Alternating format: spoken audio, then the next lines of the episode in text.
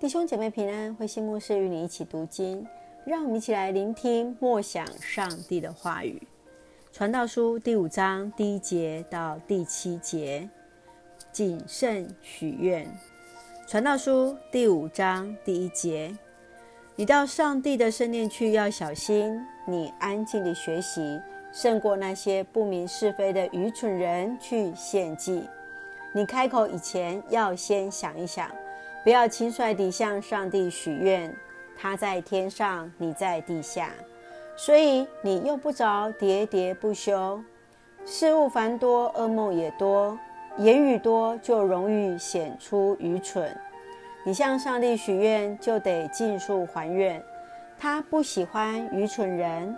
你许愿就得还愿，许愿而不还，不如不许愿。不要让你自己的话使你犯罪，以致要向上帝的祭司说明你说错了话。为什么招惹上帝的愤怒呢？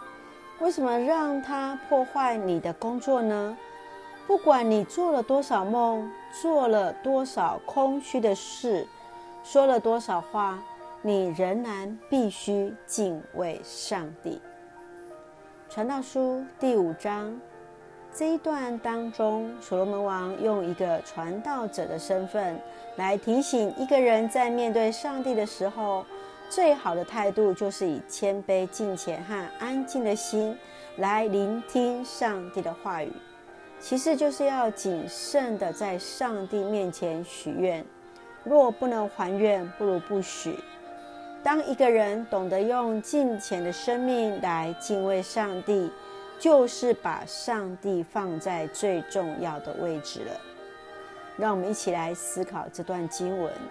在第一节，你到上帝的圣殿去要小心，你安静的学习，胜过那些不明是非的愚蠢人去献祭。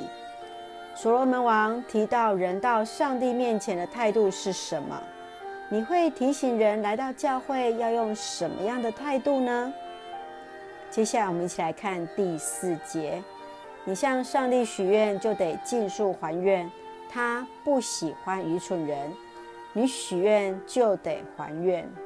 你曾向上帝许愿吗？